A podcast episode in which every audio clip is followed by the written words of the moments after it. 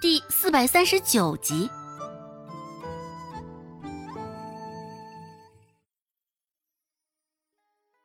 听着他们左一言右一语的，孟婆子心里也是气愤极了，伸手捶了一下周有贵的肩膀，示意周有贵将他放下。只是因为现在心头的怒气滔天，孟婆子下手也是没了轻重，愣是捶得发出了“咚”的一声闷响。不用想也知道这一锤得多疼了。周有贵皱了皱眉头，没有多说什么。一言将他放下，孟婆子慢吞吞的往前走了两步，只是很明显，王婆子一干人又继续往后退了几步，拉开了与孟婆子之间的距离。刚刚王婆子等人是过过嘴瘾罢了，只是看到孟婆子现在这模样，现在他们却是真的担心了，也是真的忌惮孟婆子。生怕真的会和他们所说的那样。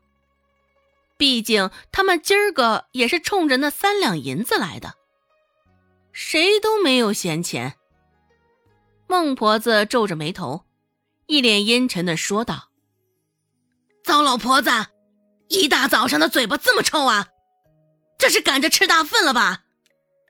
瞎了眼了，赶紧睁开你们的狗眼，好好瞧瞧。”我们周家有人参加狩猎大会呢。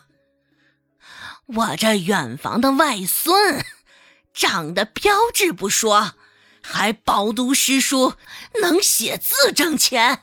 哼，就连狩猎更是不在话下。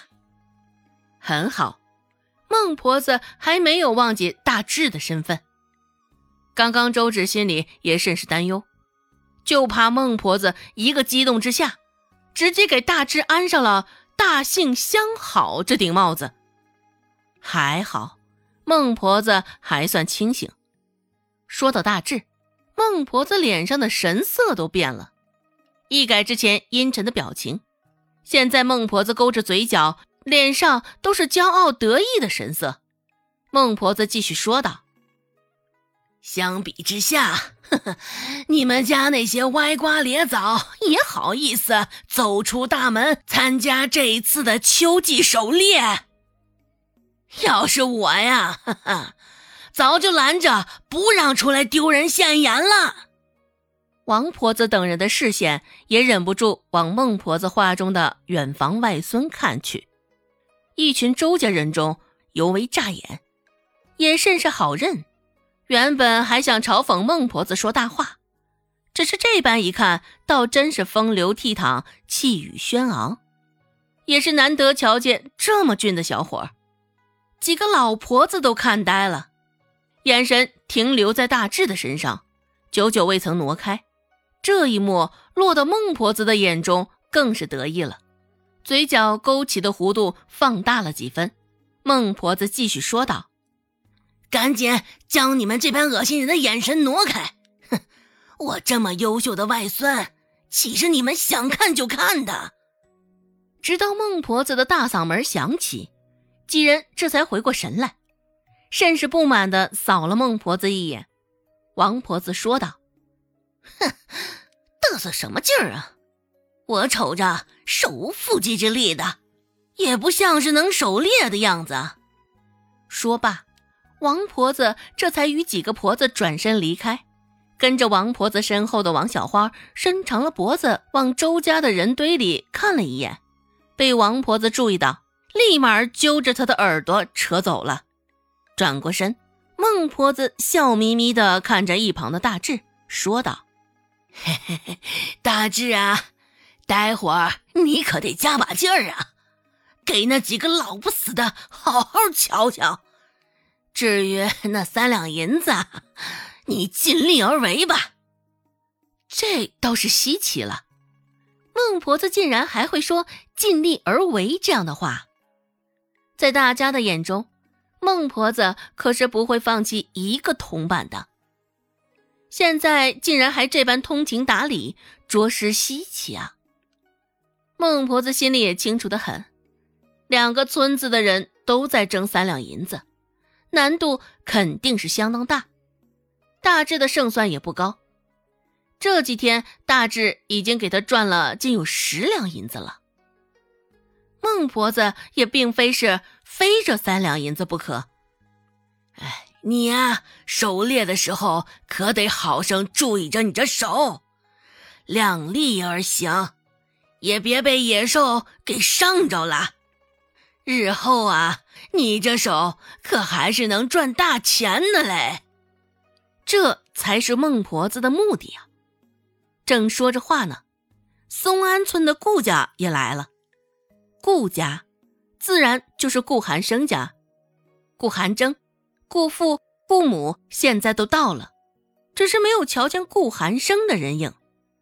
周芷甚是自然地走上前去打了招呼。顾母掐了掐他的脸颊，与先前相比，周芷该瘦的地方又瘦了，该肉的地方也肉着，天真可爱的味道甚是浓重。也是，因为他这一般的天真感，讨得顾母满心欢喜。顾母说道：“待今天的秋收结束，去顾婶家一起吃顿晚饭吧。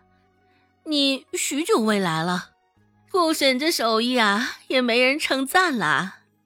周芷刚想开口，一旁看着的孟婆子就走上前来，一脸不满的看着眼前的顾母，说道：“你们是谁家？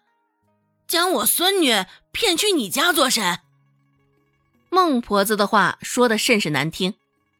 周芷听了她的话，忍不住朝着顾母看去。顾母到底是教养好的，饶是孟婆子说了这般难听的话，也没有与她怎么计较，眉头只是微微皱了一下，很快又松开了。看向刚刚说话的孟婆子，顾母的嘴角举起一抹温和无害的笑意，说道：“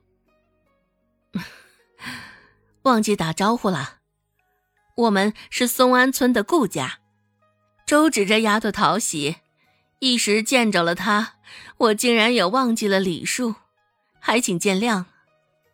丝毫不动怒的同时，还将罪责揽到了自己头上。像这样的风度，恐怕整个阳都镇上都找不到几个。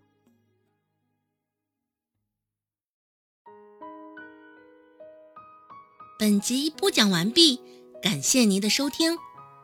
感兴趣，别忘了加个关注，我在下集等你哦。